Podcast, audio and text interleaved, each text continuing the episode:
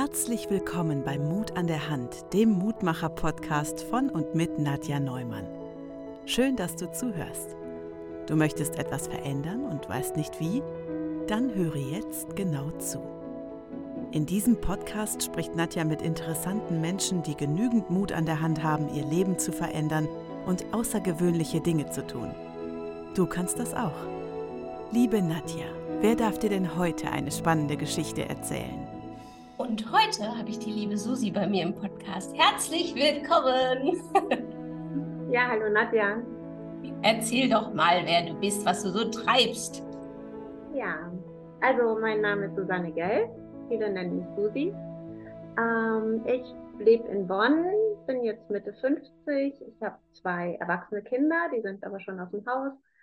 Ähm, Pferd, eine Katze, ja, und eigentlich also es ist immer ein bisschen schwierig, wenn die Leute fragen, äh, was machst du denn oder was arbeitest du, weil ähm, ja, wie das Leben manchmal so spielt. Ähm, ich bin da so aus dem eigentlichen Beruf zuletzt so rausgefallen und könnte irgendwie sagen, dass mein Leben auf drei Säulen besteht. Also das eine ist so Klimabildung, Klimaaktivismus, das nächste ist Reittherapie und dann die Clownin. Mhm.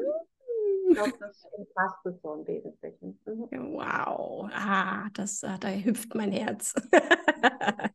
ähm, wir beide kennen uns nämlich durch die Clowns-Ausbildung. ich habe gerade überlegt, 2017 haben wir die gemacht, ne? Ja, es müsste so gut fünf Jahre oder jetzt dann schon sechs Jahre. Ja. sechs Jahre ist es ja. Mhm. Wow, guck mal an, wie lange. Und äh, es ist so schön, dass du es ja auch beruflich machst, weil äh, ich glaube, wir der wenige, die wenigen äh, Frauen sind, die aus unserer Gruppe sich wirklich selbstständig oder zumindest äh, beruflich äh, weiterentwickelt haben damit. und deswegen ist es so schön. Und ähm, auch die anderen Dinge, die du erzählst äh, mit äh, Reittherapie, ich durfte ja auch schon mal äh, mitreiten. Ne? Das könnte ich auch mal wieder. Also das war auch so schön. Ich, mich würde auch einfach interessieren, wie kamst du an den Punkt, äh, das alles zu machen? Also ob Clownin zu werden. Ich weiß nicht, was du da als erstes mal erzählen möchtest, wie du zu der Clownin gekommen bist. Und, ja. Mhm. Ja, äh, habe ich mir auch niemals träumen lassen, jemals als Klinikclown zu arbeiten. Das war, ich glaube, ich habe bei dir so rausgehört, dass du durchaus eben so den Entschluss gefasst hast und dich das halt eben auch äh, dazu bewogen hat, zur Clownschule, wo wir uns ja kennengelernt haben, zu gehen. Bei mir war das was anderes, so ein bisschen. Ähm, ich war ja auch vorher ein paar Jahre im Auslandsschuldienst und danach kam ich eben so zurück. Ich war in Zentralamerika und ähm, ich glaube, wenn man so eine Weile woanders gelebt hat, guckt man auch ein bisschen anders auf die Gesellschaft oder auf die auf Deutschland dann. Und ja. Hier hat so das, das Zurückintegrieren nicht so richtig geklappt und ähm, ähm, ja, außerdem waren noch so einige Schicksalsschläge und es war immer so die Frage, bin ich jetzt verrückt oder ist die Welt verrückt? Und ähm, ich glaube, ja, es ist eher so, dass es so Widersprüche gibt. Also so in der Welt wird häufig anders gehandelt, als geredet wird. Also die Worte, die ich so höre, die stimmen mhm. häufig mit dem Handeln überhaupt nicht überein. Und deswegen fühle ich mich dann manchmal so falsch. Aber eigentlich ist es nur ein Widerspruch, der da aufzulösen ist. Und naja, auf jeden Fall habe ich ähm, danach gesucht, wie, wie kann ich denn damit umgehen. Also auch erstmal mit diesen Schicksalsschlägen und auch eben, dass, dass vieles so verrückt ist und dieser vielleicht tägliche Wahnsinn, den wir alle in der Gesellschaft so erleben. Und da habe ich gedacht, dass Humor eine gute Überlebensstrategie ist. Mhm. Also ich habe auch irgendwie Coaches oder auch, auch andere Möglichkeiten oder Meditation, da gibt es gute Sachen, aber jetzt wirklich als Überlebensstrategie habe ich gedacht, ja, irgendwie Humor, könnte mir da weiterhelfen. Und so bin ich mhm.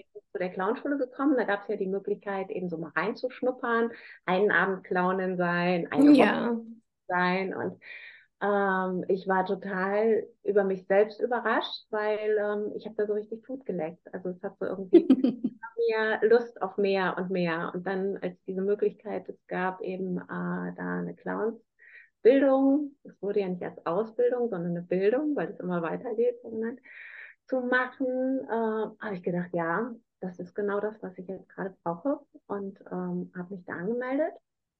Und ähm, ja, dann bin ich aber tatsächlich auch in einer, also es lief so parallel auch mit Depression und Burnout bei mir, halt eben, wie gesagt, das, das Integrieren hier so zurück ins System hat irgendwie nicht funktioniert. Beziehungsweise ich muss mich halt eben auch mit vielen Sachen auseinandersetzen, denen ich vorher so ein bisschen aus dem Weg gegangen bin. ja. und, und dann war ich in der Klinik tatsächlich. Also es war irgendwie auch eigentlich sogar auch wieder ganz witzig. Ich habe dann auch geträumt, weil wir hatten unsere Abschlussvorstellung gehabt. Und ich hatte tatsächlich den Klinikaufenthalt extra dann auch so verschoben, dass wir erst diese Abschlussvorstellung in Ruhe haben können und danach gehe ich dann halt eben in die Re Reha-Maßnahme, wenn man so will. Und dann habe ich geträumt, dass eben äh, ja so so Dr. Clown mit einem Krankenwagen da bei der Bühne vorgefahren kommen und mich da einladen, unsere Abschlussvorstellung quasi direkt in die Klinik bringen. Ja, so ein bisschen war das halt. Die haben mich tatsächlich in der Klinik auch erstmal so, wie sie so mitbekommen haben, dass ich eine Clownsbildung mache. Ja, ja, das sieht man dir total an. Du läufst auch noch so. meine Clownin da wohl auch mitgenommen. Und ich muss im Nachhinein auch sagen, dieser Klinikaufenthalt war fast so die beste Zeit meines Lebens, hm, weil wow. ich viel Zeit hatte, zu mir zu kommen und auch über ähm, so, also es ist so eine besondere Klinik, Systelius, die äh, machen so systemische, ähm, na, hypnosystemische mhm. ähm, Arbeit. Mhm. Ist, ähm, es wird halt viel, also ich habe ganz viel gelernt einfach. Das war für mich wie so eine Fortbildung, Weiterbildung über die Psyche, über mich selber, wie ich funktioniere. Ich habe da bei dir im Podcast auch so einiges rausgehört, äh, wie du ähm, ja dir selber auch über die Clownsarbeit nochmal ganz neu begegnet bist. Und hm, ja. ähm, ich glaube, das war für mich auch ja auch quasi so ein direkter Anschluss, ähm, da eben über diese hypnosystemische, also wie ähm, auch auf mich selber zu schauen, meine inneren Anteile kennenzulernen, meine Kritikerin, äh, ja, einerseits zu entlarven und dann aber auch irgendwie so liebevoll wertzuschätzen und dann aber auch, wenn die mir irgendwie zu laut rumgebrüllt hat, irgendwo da hinten auf den Baum zu setzen und dann konnte sie brüllen, so laut sie wollte. Ich wusste, sie ist da, okay, mhm.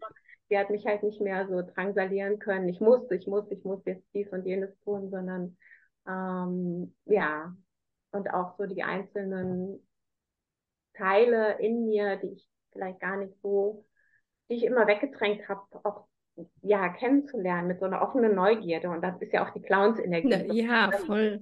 Äh, der so zu begegnen und ähm, ja, und auch so mich auszuprobieren. Also wir haben da Musiktherapie gehabt, wir haben da Kunsttherapie gehabt. Und das waren alles so Sachen, wo ich früher, also ich bin auch so sozialisiert worden, dass das nur Leute machen, die das können.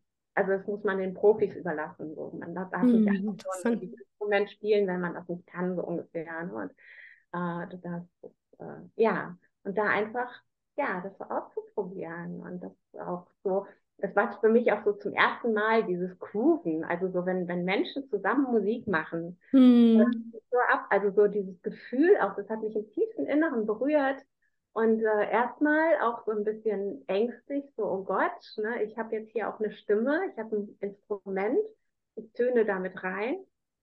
Und dann aber auch eben ähm, dass das schön sein darf. Mhm. Sehr schön.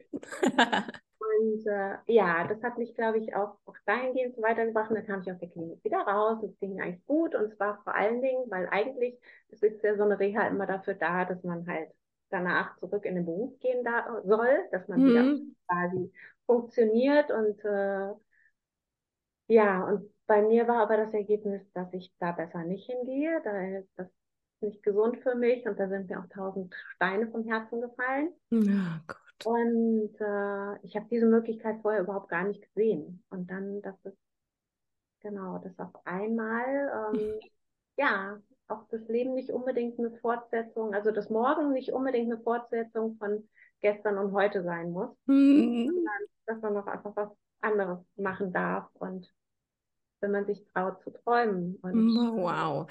Ja, und interessant, dass man auch äh, eben, wie du sagst, dass ich das gar nicht gesehen habe. Ne? Also, dass ja. sich dann auf einmal so Dinge zeigt, wo die da, die gar nicht in deinem, deiner Bubble, in deinem Space waren. Ne? Also, und trotzdem zu, trotzdem in dein Leben kommen, weil es richtig ist, weil es in dem Zeitpunkt das ist, was du brauchst, also was dran ist. Ne? Hm. Ja, ich glaube, wenn man so in dem in dem Rädchen drin ist, also ich denke so Burnout mhm. oder halt eben so diese, diese krasse Überarbeitungs- oder diese Situation, es ist ja, ähm, also in diesen Comics immer so schön dargestellt. Also zum einen hat man vielleicht so diesen Hamster vor Augen, der da rumrennt und mhm. auch immer nur so das nächste, die nächste Stufe sieht, also dass das Rad sieht und nicht, was da außenrum noch möglich ist oder dass man vielleicht einfach an der Seite mal raushuschen kann und dann die Welt erkunden, so, mhm. Ähm, aber auch eben, ich habe mich häufig so gefühlt wie in so einem Meer, wo die Wellen immer so um mich herumschlagen und ich eigentlich immer die ganze Zeit nur versuche, so über Wasser zu bleiben. Also so. Aber auch mir fehlte da das Vertrauen, dieses Durchatmen, dieses, boah, eigentlich, wenn ich jetzt mal loslasse, dann trägt mich das Wasser auch. Mhm. Und dann, dann kann ich mal so zu mir kommen und dann, dann spüre ich, wie ich halt getragen werde und äh, gar nicht die ganze Zeit kämpfen muss und die ganze Zeit irgendwie ackern muss. Und äh, das andere Bild ist ja so von den, was man von den Comics kennt, wenn einer so über die Klippe läuft und dann rennt er und rennt er immer weiter. Ne? Mhm. Er ist gerade so am, am Rennen und erst wenn er runterguckt und so merkt, oh Scheiße, da ist ja gar nichts mehr, ne? Da ja, genau, dann. Piu. dann ab. Und so ähnlich ist das eben mit diesem Burnout auch eingeführt. Und äh, ja, als ich dann wieder so zurückkam nach, äh, ja, hier nach Bonn und so, in, äh, dann habe ich einen Flyer gefunden von einer Frau, mhm. die bietet Street Acts, die arbeitet als Klinikclown, als Clown und die wohnt bei mir hier im Ort. Und ich dachte, boah, das gibt's doch nicht. Ne? Ja, genau. Weil so nach unserer, äh, ja, nach der Schule und nach unserem Abschluss, wir hatten zwar noch den Chat, aber irgendwie bin ich da schon, ja, war dann in der Klinik und habe dann natürlich auch so vieles, auch vieles, ich habe da so einen Werkzeugkoffer mir quasi zusammengebastelt und habe versucht, so vieles dann auch in meinen Alltag mit reinzunehmen. Also beispielsweise eine Musikecke oder halt mhm. halt eine Malecke oder also so, so viele Sachen, was mir und Achtsamkeit. Also ich mhm. glaube, du hast so von Meditation gesprochen. Ähm, mhm. ich habe vor allen Dingen auch so viele Achtsamkeitsübungen, die aber dann halt auch in die Meditation wohl übergehen, ähm, gemacht. Und das, das fand ich halt eben, äh, also hat mir total viel gegeben. Also einerseits natürlich eben achtsam mit mir selber und mit anderen, was wir ja auch in der Clownsarbeit total brauchen, aber auch Achtsamkeit, ja, mit meiner Umgebung, mit meiner Umwelt und mhm. ähm, ja. Und dann hatte ich eben diesen Flyer von ja, Clownen hier mhm. im Ort. Und ja. ich habe ich hab echt eine Weile gebraucht, bis ich mich getraut habe, da anzurufen. Weil ich dachte so, ja, also ich habe ja so jetzt so die Schule gemacht, aber ich fühlte mich jetzt noch nicht irgendwie so als fertige Clownin und auch so ja, dann bin ich so eine Weile, wie das manchmal so ist, um diesen Flyer drum rumgelaufen und habe so gedacht, ah, jetzt müssen wir den Mut zusammenpacken und mhm. Und äh, ja, dann hat sie zurückgerufen und hatte auch so viele Fragen, hat mein, ob ich irgendwie so ein Portfolio schicken soll, könnte. Und ich dachte, oh je, uh. Wir haben ja auch so eine Abschlussarbeit zu unserer Clownin gemacht und ähm, ja, und dann hat sie sich mit mir getroffen, da sind wir hier am Rhein spazieren gegangen und haben einfach viel erzählt und gesprochen. Und dann meinte sie, ähm, ja, ich könnte sie ja einfach mal begleiten. Und hat mich mitgenommen, einerseits in Altenheim, dann waren wir hier in so einer geschlossenen Demenz und auch in Hospiz. Und äh, für mich halt super spannend, weil ähm, ja, ich sie da auch mit verschiedenen ClownspartnerInnen erlebt habe und es waren ganz andere Settings und es war, ich bin dann einfach so hinterhergelaufen und habe quasi wie so ein Azubi, habe dann das Material, habe das Liederbuch geschleppt oder irgendwie so. Und, hm, ja, ja, so perfekte, hm? Also ich finde, das ist das perfekte Anfangen. Also so habe ich es auch gemacht. Einfach ähm, erfahrene Clowninnen begleitet. Erst als Zivil und dann irgendwann als Clown. Ne? Finde ich gut. Ja, Wobei die meinten, so wie ich angezogen bin, also ich laufe immer ein bisschen bunt rum, bin ich schon fast. wie eine Clownin. Wo ich auch immer so ein bisschen Witz getanzt habe und so, ne? Also ja, ja, ja. Naja, und wie das dann so kommt, dann ist eine Clownin irgendwie, ähm, ja, die hat aufgehört. Mhm. Und, äh, ja, brauchte sie einen Partner, eine Partnerin und hat mich gefragt, ob ich da nicht einspringen wollte. Und ähm, das waren riesengroße Fußstapfen, in die ich da reingetreten bin, weil das war also eine wunderbare, oder es ist eine wunderbare Clownin, die auch noch mit einer Geige dann ähm, spielte, was gerade von den Dementen und so weiter halt sehr, sehr geschätzt wurde. Mhm. Keine Geige, kann keine Geige spielen, beziehungsweise daran würde sich wirklich keiner erfreuen, wenn ich das versuchen würde. ja. Äh, ja, aber wir spielen da mittlerweile halt jetzt auch schon seit, wollen wir überlegen, vier Jahren, glaube ich. Ja, bin ich da dabei. Genau. Wow, herzlichen Glückwunsch. wow. Und es war auch schon, also wenn man so zwei Stunden oder zweieinhalb, drei Stunden äh, in so einer geschlossenen Demenzabteilung, also so eine Einrichtung ist. Das ist ein wunderschönes Haus mit schönem alten Park und so weiter und, und drei Häuser.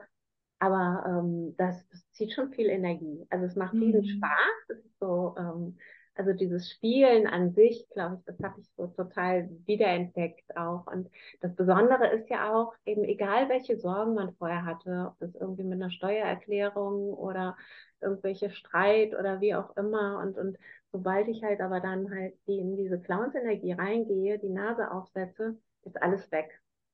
Also es ist wirklich so gelingt, dass dann eben für diese Zeit alle alltäglichen Sorgen wirklich einfach weg sind. Und man spielt dann eben, ja, mit dem Hier und Jetzt und was gerade da ist und ist da so ganz und gar in der Situation und ja, irgendwie gebe ich da alles. Also ja, und, und danach, wenn wir dann wieder uns umziehen und so, dann kommt halt das andere irgendwie wieder. Hm, voll verrückt, ne? Dass das so funktioniert. Hm, voll. Ja, und mittlerweile, also es ist so eine GOG, so eine ähm, gemeinnützige Unternehmensgemeinschaft. Äh, mhm. die, die heißen Wir bringen ein Lachen. Mhm. Wir hatten sogar neulich den äh, Penny-Preis gewonnen. Oh, cool. Penny macht so Nachbarschaftshilfe, beziehungsweise so für Kinder und Jugendliche vor allen Dingen. Mhm. Und, äh, da konnte man dafür klicken und da haben wir hier für Bonn äh, den ersten Platz gewonnen. Und wenn die Leute da sagen aufrunden, dann kommt das eben unserer GOG äh, zugute. Oh, wie schön. Da spiele ich jetzt mittlerweile noch in drei anderen Häusern. Cool. Mm, schön. Und auch immer zu zweit denn oder auch mal allein? Nee, genau. Also das ist sowas, da habe ich dann auch in, in verschiedenen, also ich mache regelmäßig Weiterbildungskurse, habe danach eben über diese, äh, meine Clownspartnerin, die Renate, ähm, sie hatte mir empfohlen, da halt auch ein, ähm, vom TUT, das Tanz und Theater, ist das, äh, die machen auch eine richtige Berufsausbildung für Clowns, dreijährig berufsbegleitend. Mhm staatlich anerkannt und halt eben, da habe ich die Aufbaustufe zur Klinik-Clownin gemacht und öfters so. Und, aber das ist so was, glaube ich, ähm, was mich tatsächlich noch sehr reizt, mal alleine zu gehen, aber irgendwie bin ich, äh, also ich, ja, habe ich mich bis jetzt noch nicht getraut. Alleine zu gehen? Verrückt es sein mag, aber irgendwie, ja. Genau. Ähm, ich hatte jetzt zuletzt einen ganz, ganz großartigen äh, Kurs gehabt bei Ashwat Bhatt, mhm. indischer Clown. Wie cool. Mhm. Der macht auch Bollywood, ist auch Schauspieler und so weiter, Comedian.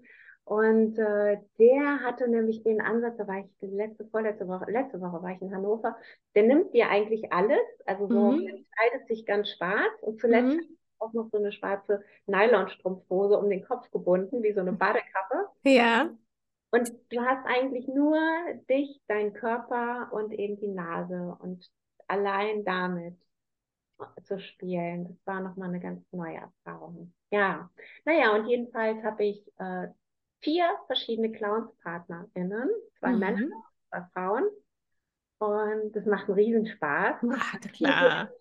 Also ich glaube, insbesondere bei den Dementen ist es halt eben ganz wichtig, dass wir auch so PartnerInnen, dass wir uns immer wieder so diese Energie zurückgeben, weil ähm, und auch eben, ich spiele in einem Heim, das ist für mehrfach schwerstbehinderte Kinder und Jugendliche.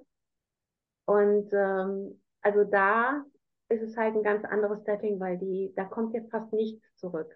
Mhm.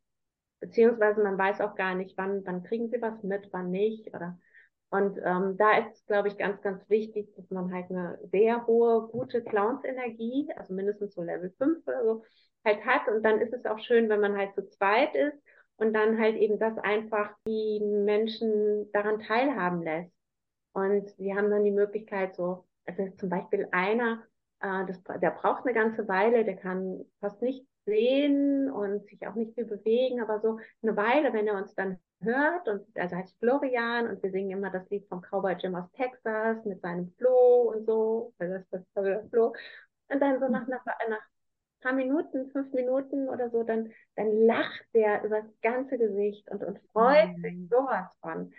Ähm, und ich glaube aber, dass es dafür schon zwei Clowns braucht, also nicht mhm. nur ein.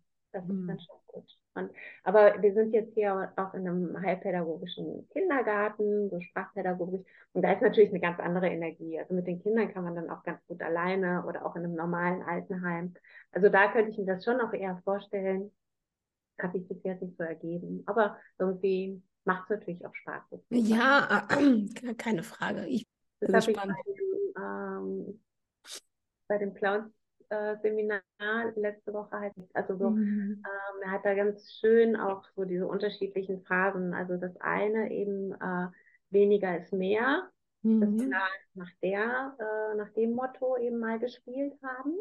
Also so eigentlich fast nichts. Man ist nur reingekommen, hatte nur Präsenz, hat sich dann auf den Stuhl gesetzt, eben auf, also so Kontakt aufgenommen und dann wieder gegangen. Mhm alles. Also wirklich halt eben sehr, sehr reduziert. Und dann aber auch eben, und ich glaube, dass davon lebt ja Clowns Energie auch, von dieser Dynamik. Ne? Ja. Wohl halt gut wie nichts und die aber auch alles übertreiben und alles eben so. Und ähm, ja, und irgendwie bin ich halt eben dadurch, hat es dann auch ein bisschen geschnuppert. Also ich habe ähm, wie gesagt, zum einen so meine, meine Clowns-Figur oder Figuren. Manchmal kommt da auch noch ein anderer. Wir waren mal für die, ähm, ja, die Opfer der Flutkatastrophe hier, in A, ähm, hier im Ahrtal. Mhm. Ich jetzt, das war jetzt vor zwei Jahren. Mhm. Wobei dann auch so ein Bericht war, nee, äh, eigentlich ist es immer noch, also wir leiden immer noch darunter. Mhm. Naja, und dann gab es halt eben so ein, so ein Fest äh, für lachende Kinderaugen, so hieß das. Mhm. Mhm. Da sind wir angefragt worden, ob wir da nicht als Clowns auch auftreten wollen. Und ähm, da habe ich dann einfach mal einen anderen Typ ausprobiert, habe mir cool. so lange Hosen angezogen mit Hosenträgern und äh, irgendwie so eine Mütze drauf, also nichts mit Affenschaukeln oder Kleidchen, sondern mal so ganz anders. Und das war auch sehr, sehr witzig und sehr schön. Ja, und da dann eben die Spielfreude zu halten, ne? Also, dass man mal was anderes ausprobieren kann, das finde ich halt so schön. Dass ja. du hast ja alle Freiheiten als Clown so. so. Ja, dann sind halt auch ja. Also, also zum einen habe ich mir eine Ukulele geschenkt, auch ein bisschen ah. im Musik ausprobiert. Ja, cool. Ich habe so eine ähm, Ukulelenband, die heißen Tick Tack Tück. Das sind dann so zwei alte Ladies, die sind mhm.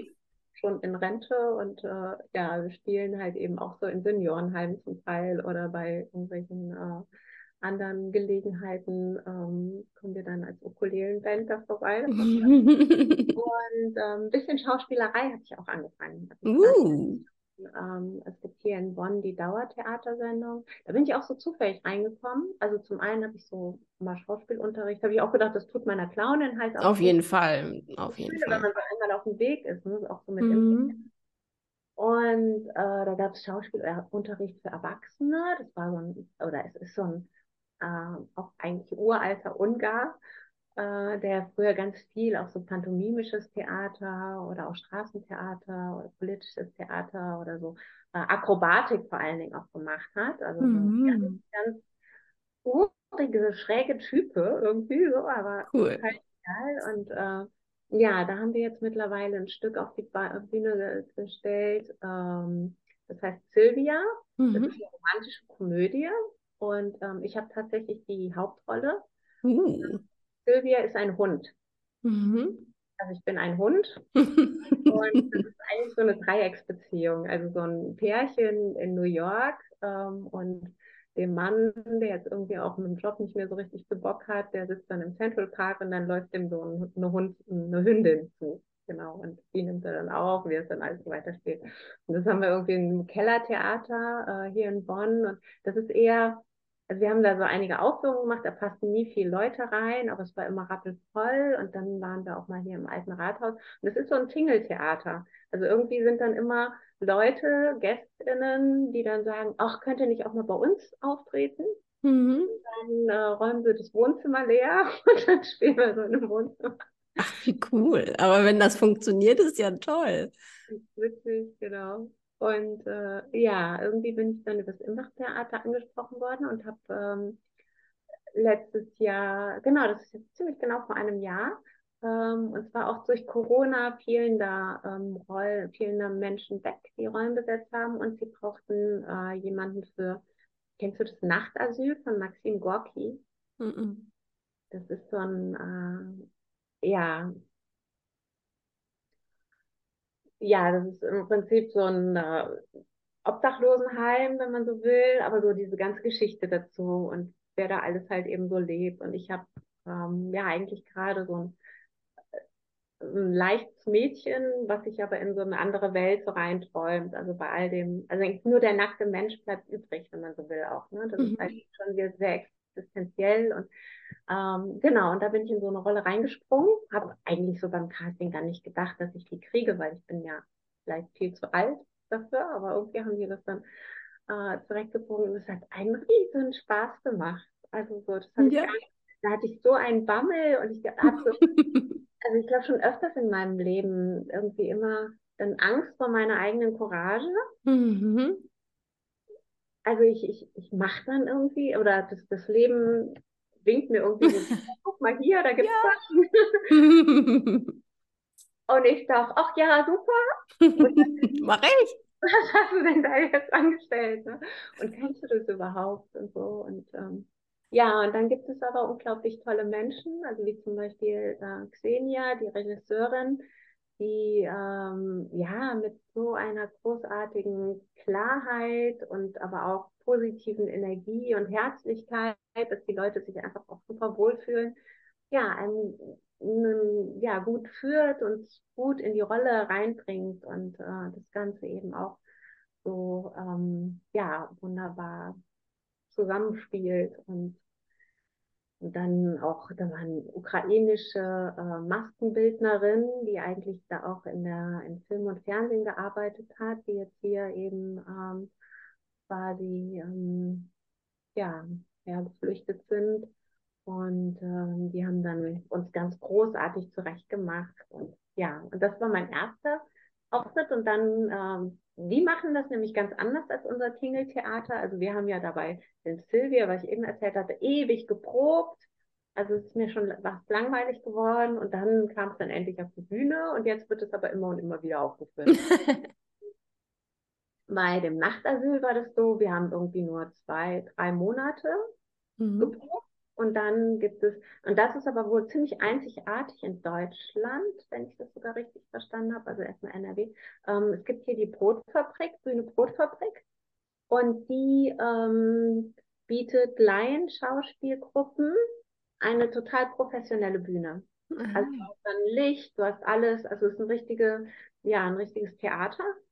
Und da darf man aber dann, hat man das quasi, hat man dann so einen Timeslot von einer Woche oder von vier Tagen.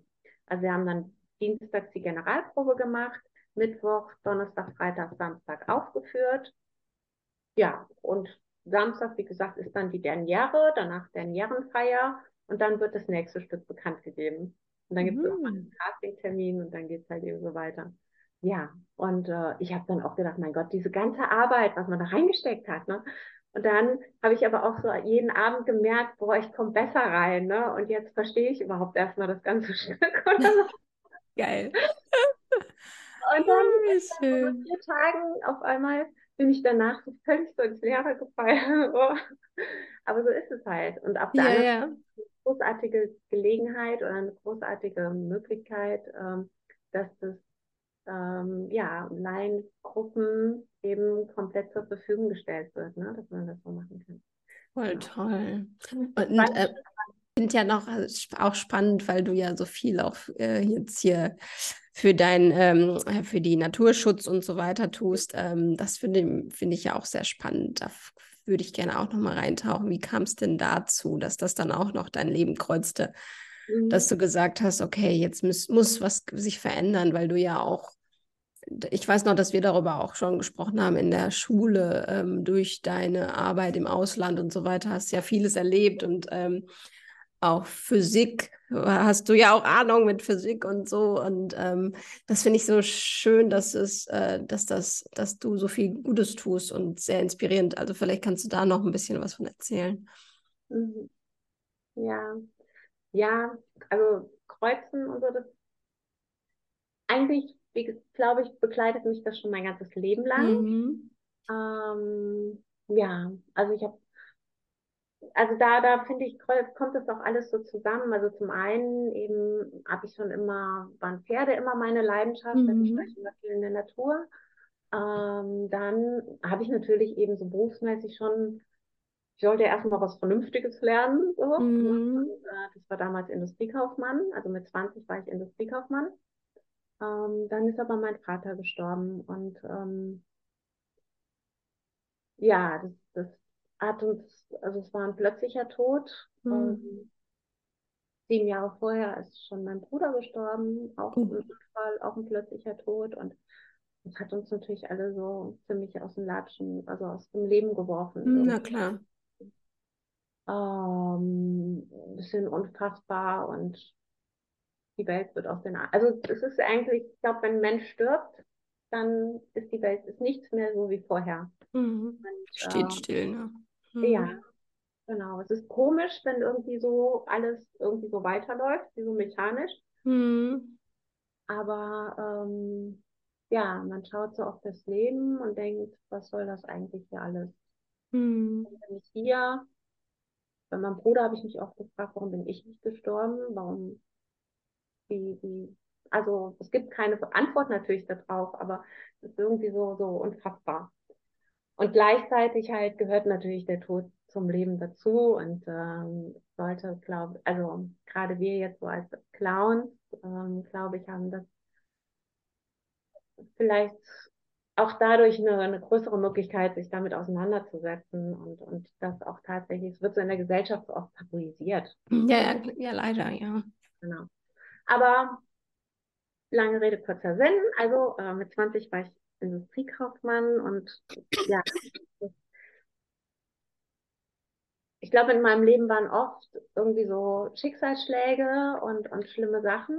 Ähm, und trotzdem, glaube ich, habe ich eine gute Resilienz, weil ähm, ich ja auch immer auch was Gutes daraus ziehen kann. Also ich habe Halbwaisenrente bekommen, dadurch, dass mein Vater gestorben ist. Mhm. Und ähm, ich glaube, es hätte ihm gefallen, wenn er dann gesehen hätte, dass ich dann das Abitur nachgeholt habe und ähm, ja, studiert habe. Und dann mhm. habe ich, ich hab jetzt sieben Jahre lang Wirtschaft gemacht. Ich habe eigentlich gedacht, ich verstehe die Welt, wenn ich die Wirtschaft verstehe, aber dann habe ich so ein bisschen nach, nach Dr. Faustus, was die Welt im Innersten zusammenhält, habe ich mich für Physik entschieden. Auch da habe ich gedacht, so, oh Gott, mein Gott, also Angst vor meiner eigenen Courage. Das mhm. hat Bettina auch geheißt. Kannst du das überhaupt? Aber ich habe eigentlich immer gerne Mathe gemacht. Und für mich ist das so die Sprache der Natur. Und ähm, genau. Und dann war damals schon eben ähm, Energie und Umwelt. Das war so mein, mein Schwerpunkt gewesen. Hab bei den Metro ja, habe dann irgendwann gedacht, Physik, das ist so ein bisschen gar nicht mehr so viel, was mit meiner Lebenswelt zu tun. Habe bei den Metrologen meine Arbeit geschrieben und wollte eben, damals war das Thema mit Ozonloch, da oben zu wenig, hier unten zu viel. ähm, ja auch schon Treibhauseffekt und so weiter. Das wollte ich alles verstehen. Und ähm, habe dann ja auch eine Weile als Physikerin gearbeitet ähm, und dann aber gemerkt, dass ich viel mehr mit Menschen auch tun wollte. Und dann habe ich ähm, ein zweites Staatsexamen gemacht. Also genau, mit 20 war ich Industriekaufmann, mit 30 war ich Diplom-Physikerin, mit 40 dann hatte ich das zweite Staatsexamen Lehrerin und ähm, Mathe, Physik. Und mit 50 war ich dann Clownin. Und jetzt bin ich mal gespannt, was ich mit 60 werde. Oh, ähm, wow. Das kommt schon, wenn man so will, dann mit dem Klima eben zum einen natürlich aus den Naturwissenschaften mhm. und dann aber auch bei Astronomie halt so mein, mein Steckenpferd. Und ähm, da ist, glaube ich, also ich komme über die Astronomie zum Klima. Mhm. Weil ähm, wir haben hier so, so feine Parameter. Also das ist alles so super getuned, damit Leben möglich ist. Mhm. Wir leben in einer sehr, also empfindlichen Balance ähm, eigentlich, wenn man so da drauf schaut, wir haben die letzten 10.000 Jahre, in der unsere Zivilisation sich überhaupt so entwickeln konnte, hatten wir ein sehr stabiles Klima gehabt. Mhm. Wir hatten ja so um die 350 ppm CO2 in der Atmosphäre. Also es ist so, so ein Dings, hat man vielleicht schon mal gehört, Treibhausgas, äh, CO2, wie viel, dass das immer mehr wird als ich geboren wurde, also damals so vorindustriell, bis dahin, waren das so um die, nee, 280, 280 nur. Als ich geboren wurde, 280 Teilchen pro Million, heißt es Parts per Million. Als ich geboren wurde, 1967, waren das schon 312 und wir sind jetzt bei ungefähr 420 mhm. Familien. Und das macht halt den Treibhauseffekt und ähm, ja, dieses, ähm, das, das äh, hatte ich irgendwie mit dem Treibhauseffekt und dass es eine, eine, eine Klimaerwärmung gibt, ähm, so miterlebt. Und auch in Costa Rica hatte ich dann äh, das, das äh, Glück, eben einem von dem Weltklimarat zu begegnen und bin mit einer Schülergruppe dahin und die ähm, haben dann auch Fragen gestellt und haben so die Inhalte auch dann mit in so unsere Schule zurückgetragen. Ähm, der Vortrag hieß Too Late for Two Degrees. Und ich mhm. habe das, das war 2015 gewesen. Da war dann auch diese ähm, Weltklimakonferenz in Paris. Mhm. Ähm, wo es dann um dieses 1,5 Grad Ziel ging. Also die haben sich ja, das ist eine unglaubliche Leistung, dass sich da 198, 196 Staaten, Länder ähm, darauf geeinigt haben. Mhm. Wir unterschreiben jetzt hier den Vertrag und sehen halt, dass es einfach auch äh, wichtig ist, ähm, dass wir möglichst, also dass wir auf jeden Fall unter zwei Grad Erwärmung weltweit bleiben, aber möglichst bei 1,5 Grad, weil eben ähm, im globalen Süden täglich Menschen sterben, mhm. ähm, weil es eine unglaubliche Ungerechtigkeit ist. Heute, der 17. Juli, ist der internationale Tag der Gerechtigkeit. Oh, oh. Und ähm, ich glaube, das ist vielleicht so bei allem das, das Bewegendste oder das, das, was vielleicht auch so den Letzten dann noch vom Sofa runterholt, dass es einfach dieses Gerechtigkeitsgefühl unglaublich verletzt. Mhm. Ähm, es ist jetzt, also heute, die Nachrichten vom Wochenende, Milliarden Menschen auf der Welt haben unter der Folge der Klimakrise zu leiden. Also jetzt, heute schon. Mhm. Ähm, die Hälfte von La Palma brennt. 4000 Menschen wurden da evakuiert. Südeuropa Hitzerekorde, über 45 Grad. Das ist, also wir haben, wir haben bei 40 Grad haben wir Fieber. Mhm. Und, und wenn wir jetzt Temperaturen von über 45 Grad haben, das ist eine Todeszone. Mhm. Unser Gehirn, das besteht aus Eiweiß.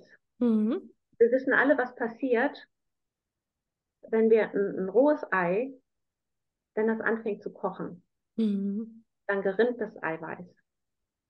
Und das ist nicht reversibel, das kann nicht wieder flüssig gemacht werden, das funktioniert nicht. Und das Gehirn besteht auch aus Eiweiß. Und also was, was wir uns mhm. da anschauen, es ist nicht so, dass wir uns da anpassen können. Das ist nee, das ist Ehre.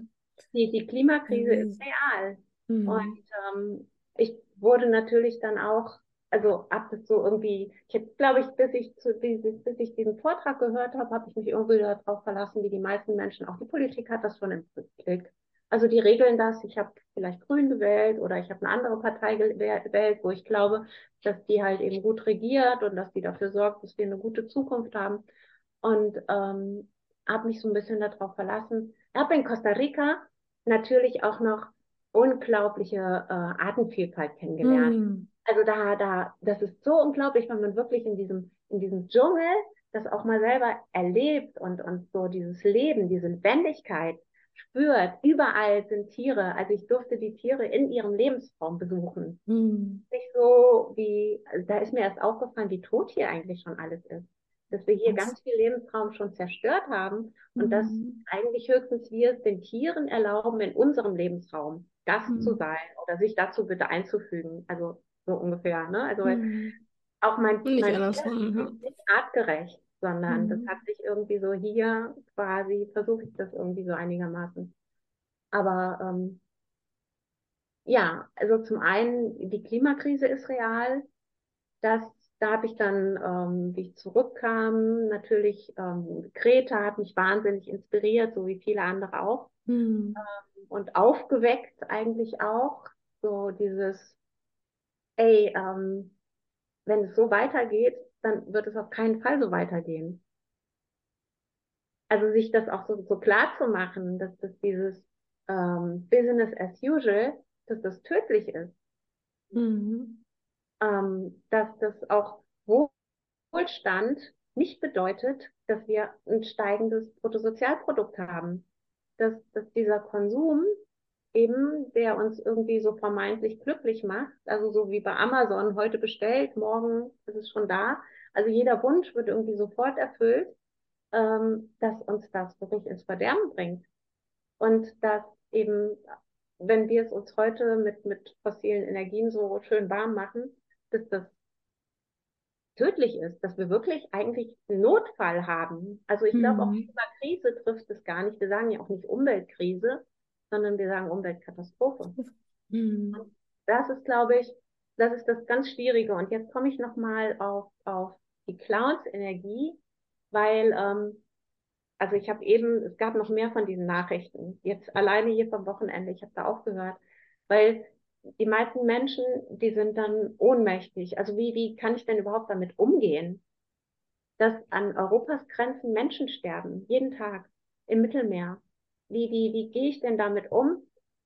Wie, wie kann ich denn damit leben überhaupt? Mhm. Das, wenn ich das an mich ranlasse, das bringt mich ja fast um. Na klar.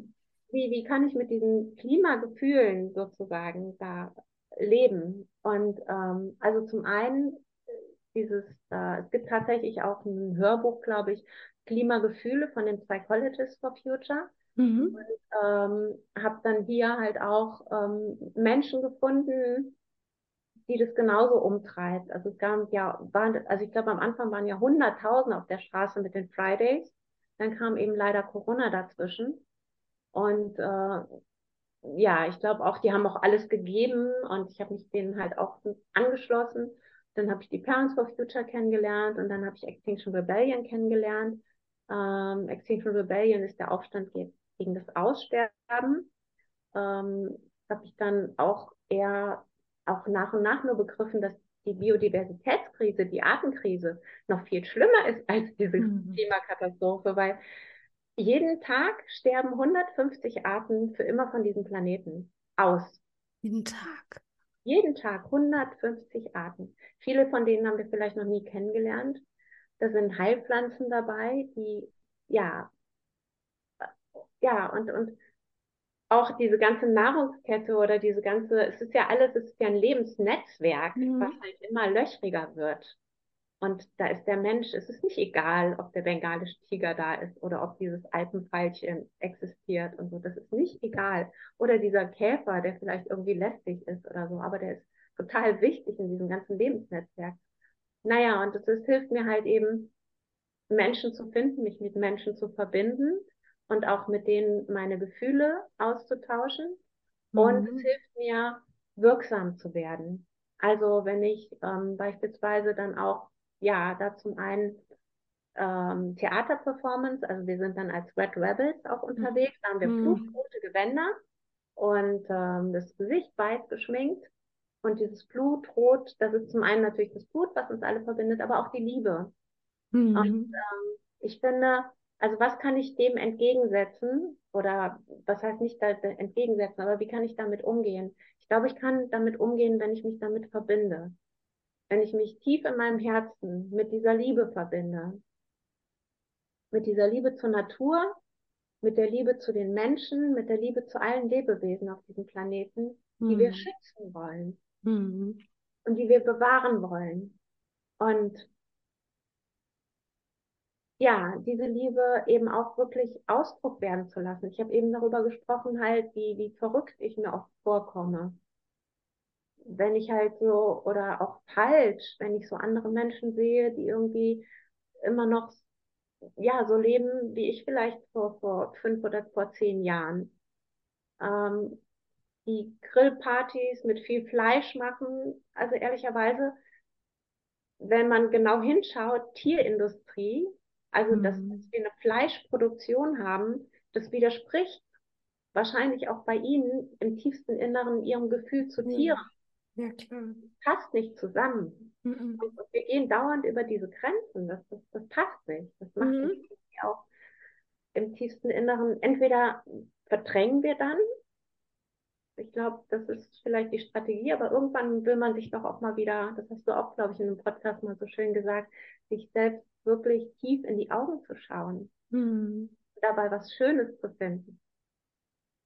Sich selbst. Und, und sich, ja, ich finde dabei, dass man irgendwie immer hofft, dass jemand anderes es ja tut, äh, wie du schon gesagt hattest, und dass man, äh, aber dabei kann man sich doch nicht selbst in die Augen schauen, wenn man alles nur eben wegguckt, bei allem mhm. wegguckt, weil man glaubt, das macht schon jemand anderes, weil wenn es jeder denkt, äh, dann tut es keiner. Und aber wenn wir alle wissen, dass wir jeder Einzelne etwas verändern kann, auch wenn es nur die Kleinigkeiten erstmal sind, weil ich finde, wenn man sich einmal damit beschäftigt, als, als ich mich da begann, auch mit äh, Veganismus und vegetarisch und, und all dem zu beschäftigen, ähm, da habe ich ja auch so einen Schmerz durchlebt. Und auch dann kamen ja die ganzen Krisen in Sachen eben, was es alles auf der Welt noch gibt an Leid. Und da habe ich auch so viel geweint, weil ich irgendwie gedacht habe, ich kann doch keinen retten. Ich, wie soll ich das schaffen? Ne? Also ich, ich hatte diesen Weltschmerz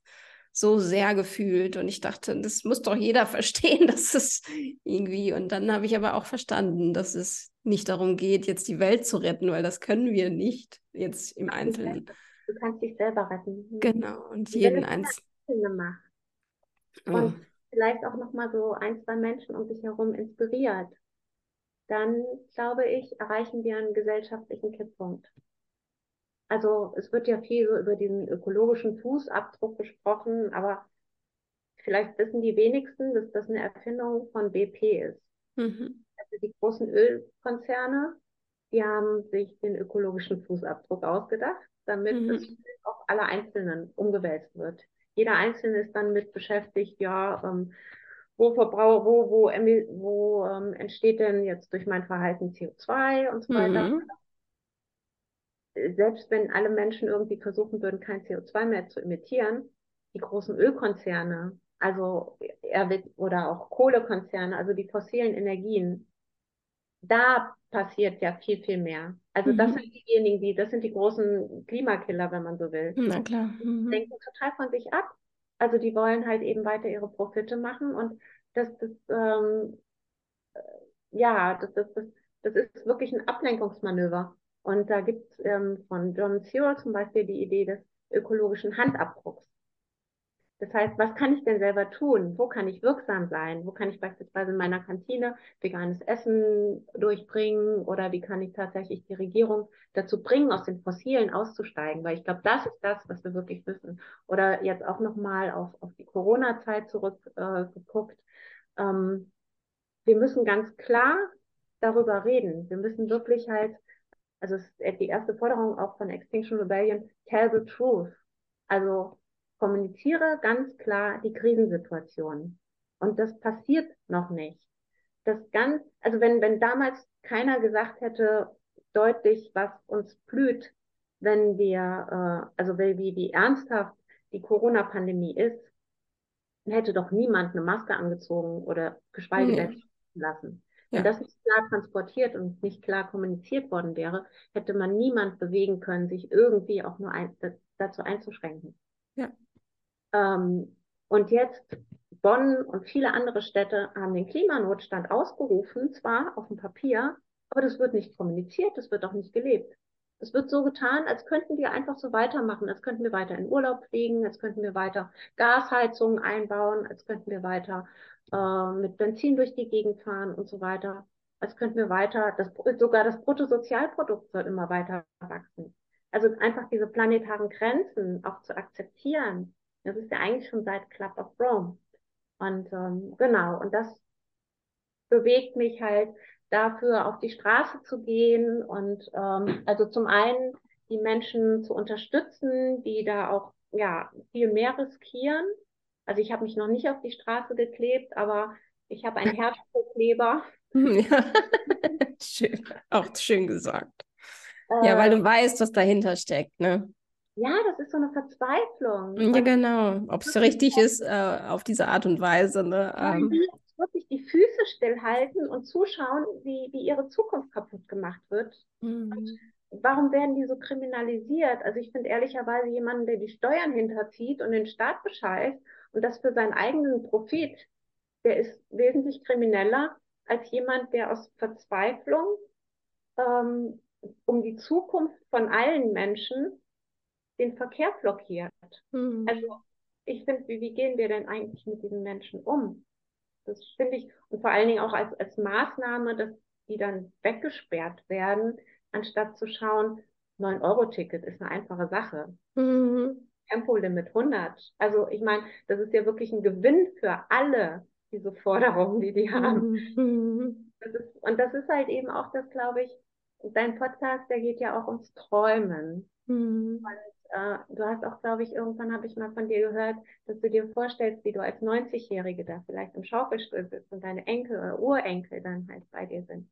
Und dass das wirklich eine schöne Utopie wird, dass wir mhm. da träumen, dass wir schöne Ideen haben, ähm, wie die Welt aussehen kann und es nicht in der Dystopie enden lassen. Und mhm. ich glaube, einfach so zu akzeptieren, der Wandel kommt. Und das ist ja auch eben Mut an der Hand also so dieses, da, da öffnen sich Türen. Wir lassen die fossilen Energien wirklich hinter uns. Wir lassen unsere bisherigen Konsumgesellschaft und Wachstumsgesellschaft, lassen wir hinter uns, machen Postwachstum.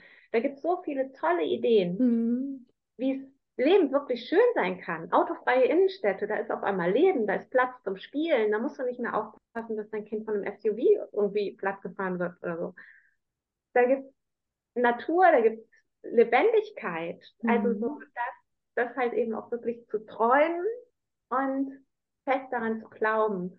Und deswegen ziehe ich den Hut vor der letzten Generation. Das ist mhm. ja schon mhm. ein bisschen abfällig, dieses Wort Klimakleber von den Bild, von der Bildzeitung, glaube ich, genannt. Aber ich ziehe den Hut für diese Beharrlichkeit und für diesen Mut, mit dem sie sich da wirklich halt für eine bessere zu oder für gegen diesen Wahnsinn quasi mhm. einsetzen und, und wirklich halt die Welt anhalten wollen, um zu schauen, was passiert denn hier gerade eigentlich? Wo wollt ihr denn hin?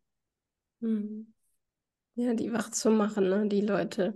Ja. Aber ich ist eben die Frage, ob man das auf diesem Wege schafft, ich, weil man eben leider ja immer wieder Menschen da, die sowas sehen und erleben oder eben nicht fliegen können oder nicht irgendwie weiterkommen, weil da irgendwelche kleben, natürlich Hass entwickelt. Und das, denke ich mir, ist ja nicht der richtige Weg, weil wir wollen auch keinen Hass, weil die hassen ja die Leute. Das geht Und wenn du einen besseren Weg hast, dann bist du herzlich eingeladen. ja, genau. ja, ja, genau. Aber das, wenn das Haus brennt und wie gesagt, also die Erde hat Fieber. Mhm. Und, und was, was willst du machen? Also ich glaube. Ja, ja, ich weiß natürlich, das ist ja nur, weil sie nicht wissen, was sie sonst noch machen sollen. Ich, klar, ja, aber. Also, wieso denn sie? Es ist uns. Es ist nicht irgendwie, es ist auch nicht eine Meinung. Mhm. Wir sind der Meinung, die Politik tut zu wenig. Guckt, also das ist Fakt. Schaut euch mal die Seite des Umweltbundesamtes. Mhm. Auf der mhm. Seite des Umweltbundesamtes. Da wird es genauso, also es ist nicht das, was Sie sagen, sondern die Seite des Umweltbundesamtes sagt, dass eben wir sofort, dass wir einen Klimanotstand haben und dass wir aus den fossilen Energien aussteigen müssen. Und dass wir unter zwei Grad bleiben müssen. Und die aktuelle mhm. Politik, die steuert auf eine drei bis vier Grad heißere Welt zu. Also das, was die Regierung gerade macht, die bricht das Gesetz. Mhm. Im Grundgesetz, unserem Grundgesetz, Artikel 20a, da steht, dass die Regierung die Pflicht hat, auch ähm, im Hinblick auf zukünftige Generationen ähm, unsere Lebensgrundlagen zu schützen. Und auch für die Tiere. Genau. Und dann darf kein, kein RWE, kein Kohleunternehmen, darf da einfach fruchtbaren Boden abbaggern, Bäume zerstören, überall werden Bäume gefällt. Diese Bäume sind unsere Beatmungsgeräte. Mhm.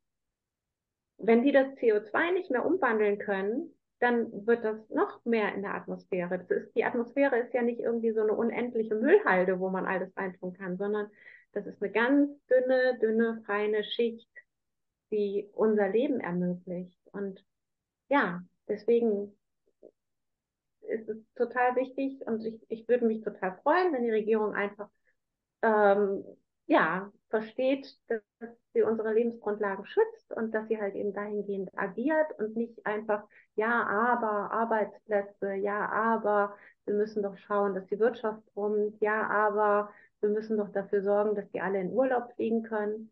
Ähm, vielleicht ja, ich... ist es wichtig, einfach zu schauen, dass unsere Kinder also meine Kinder werden Mitte des Jahrhunderts 2050 werden die so alt sein wie ich jetzt. Mhm. In welcher Welt werden die dann leben? Das ist eine gute Frage, ne? Ja, und ich finde, das ist natürlich total gruselig, sich mal zu, wenn man es so weiter denkt, ne, wie es dann aussieht.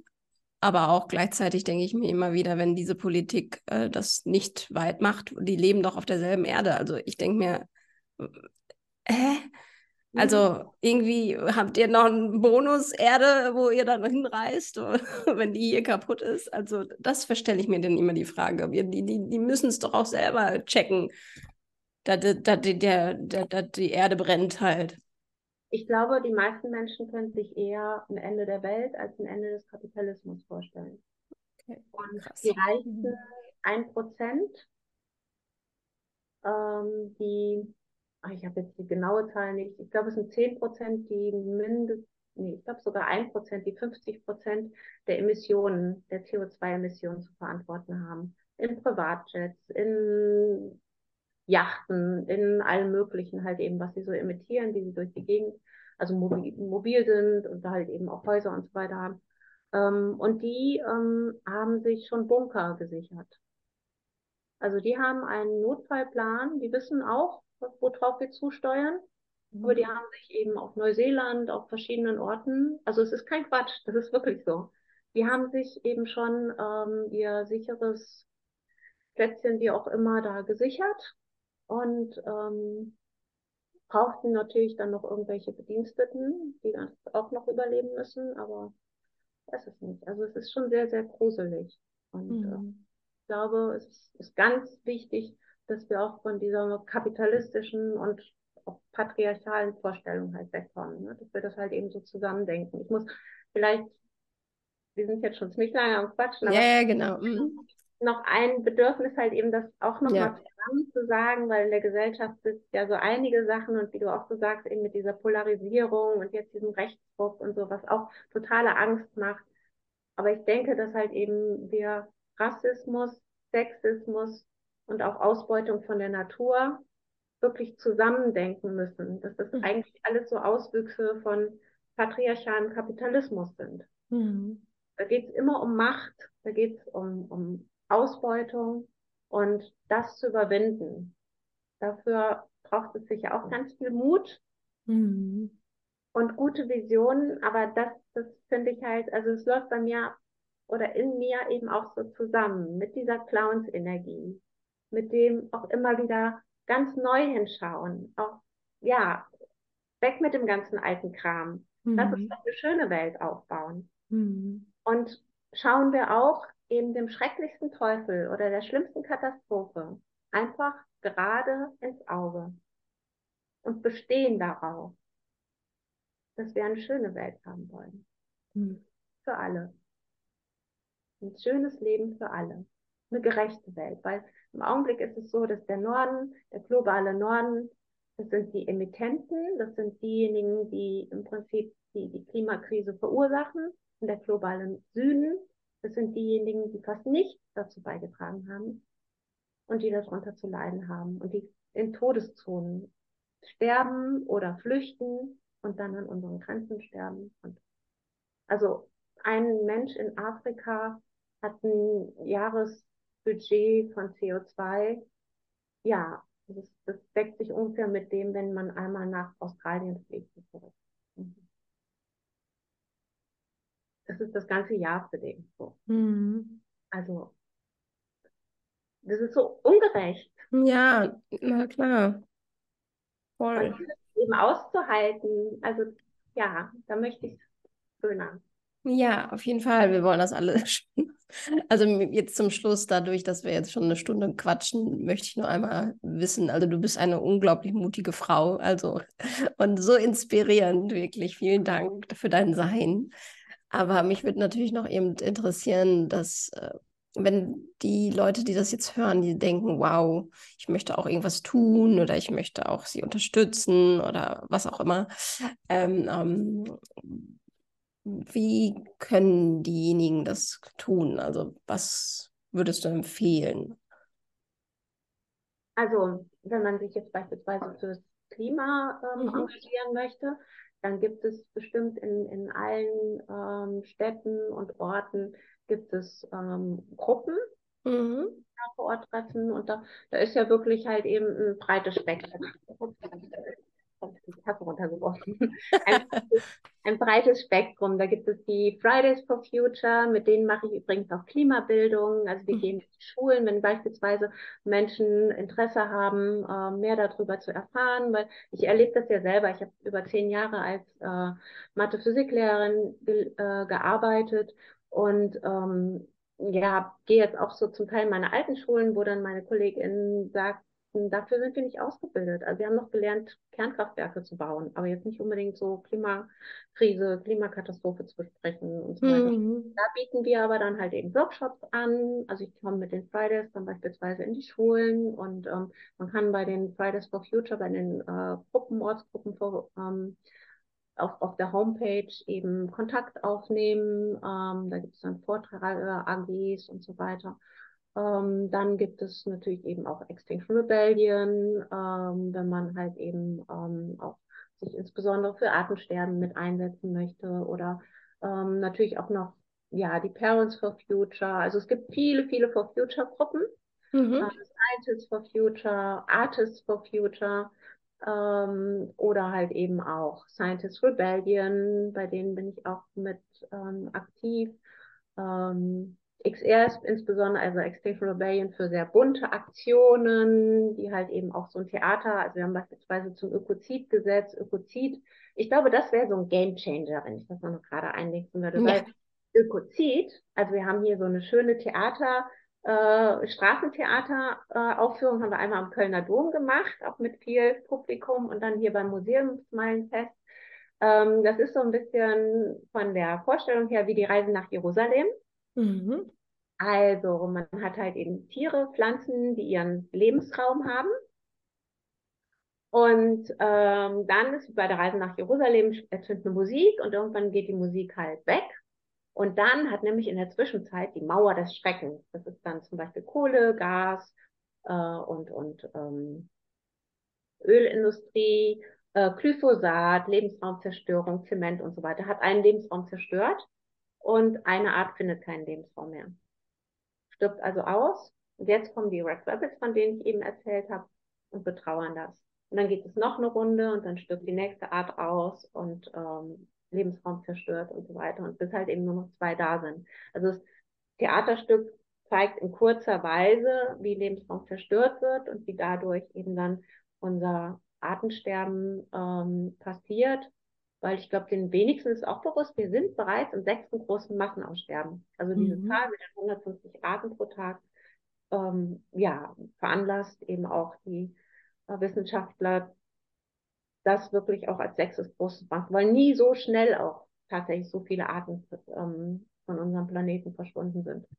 Und ähm, ja, am Ende kommen dann halt eben, sind dann nur noch zwei Arten übrig, sagt Hilfe, Hilfe, hilf uns doch bitte.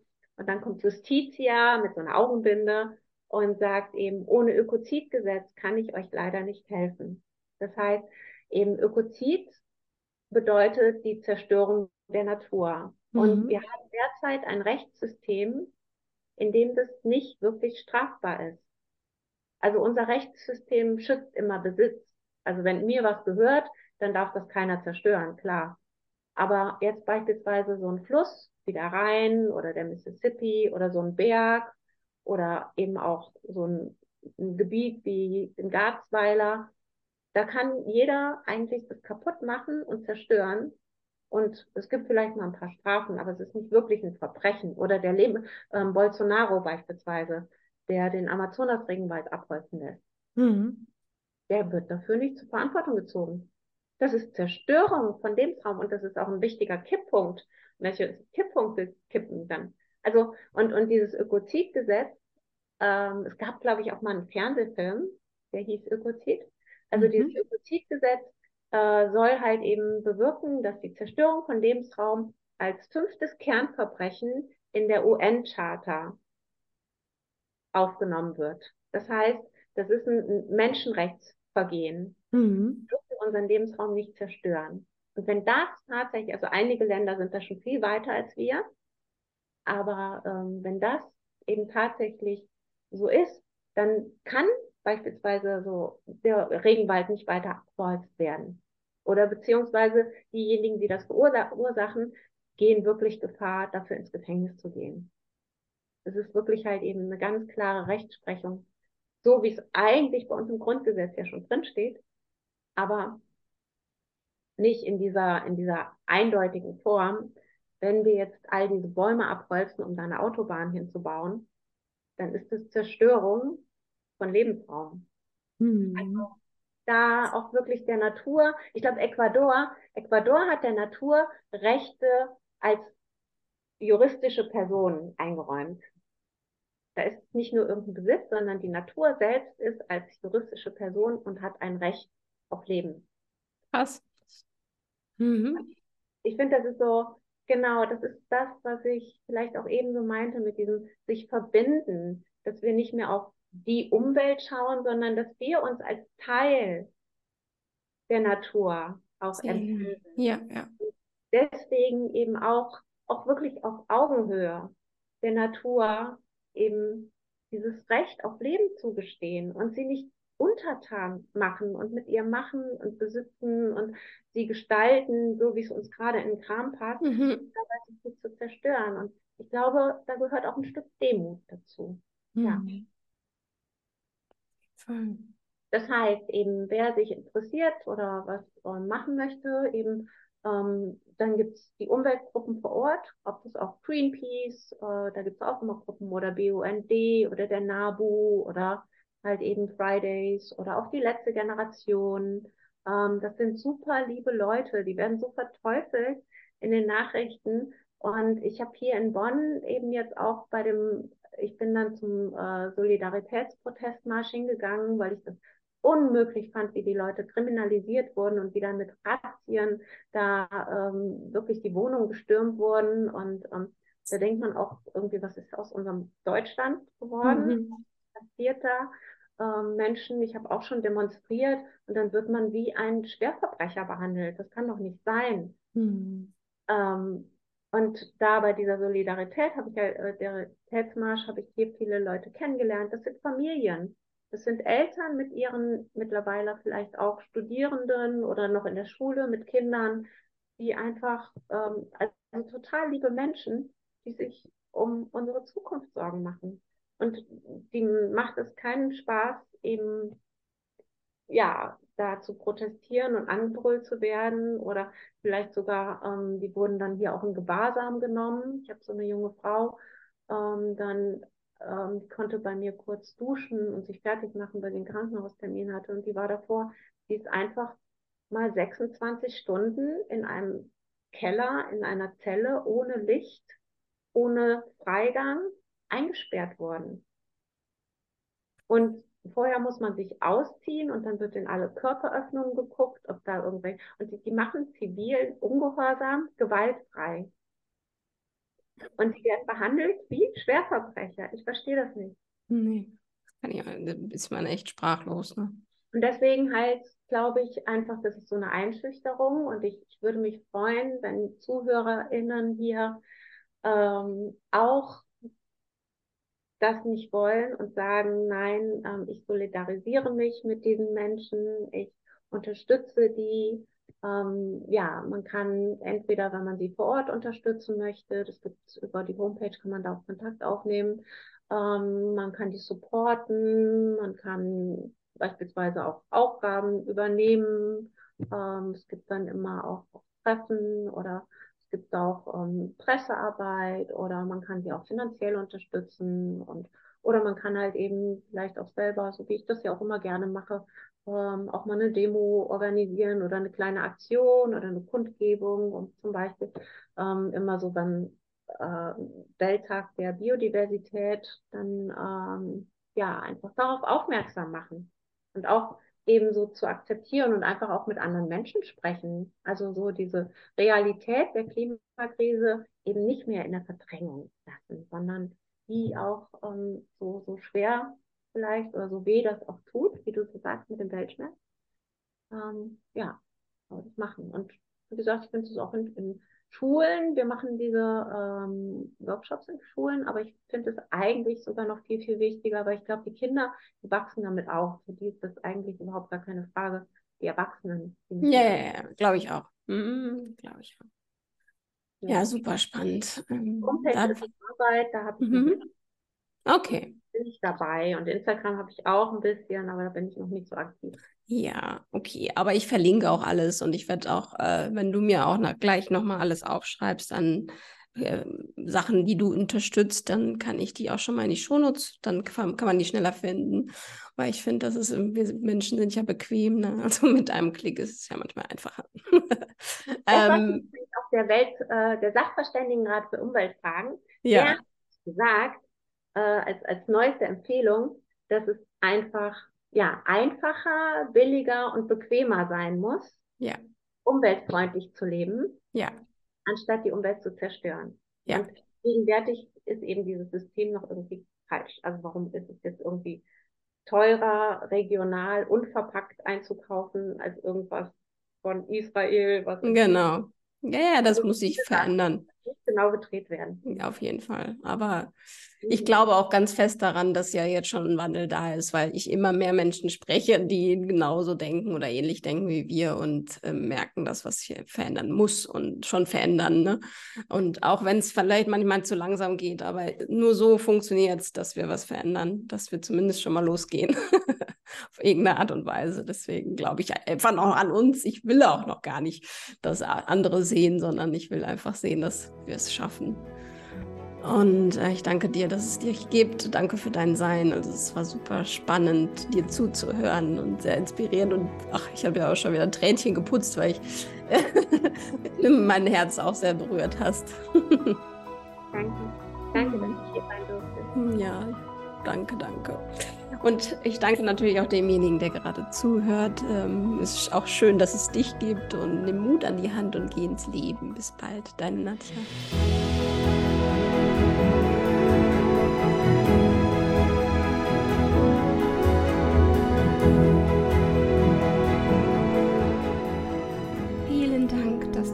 Diese Folge gehört hast. Die Welt braucht noch mehr mutige Menschen. Deshalb würde ich mich sehr darüber freuen, wenn du diese Folge mit deinen Liebsten teilst, mir ein Abo dalässt oder ein Like und erzähle von Mut an der Hand.